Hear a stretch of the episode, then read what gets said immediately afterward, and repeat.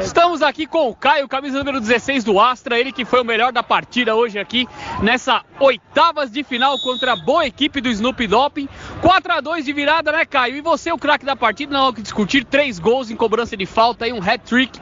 Bate falta como ninguém, mandou três balaços para dentro da rede. Equipe classificada, o que, que você pode falar do jogo e dessa vitória?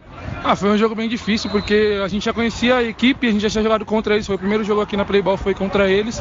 Mas foi um jogo equilibrado, foi muito bom, a gente começou perdendo, mas foi ótimo.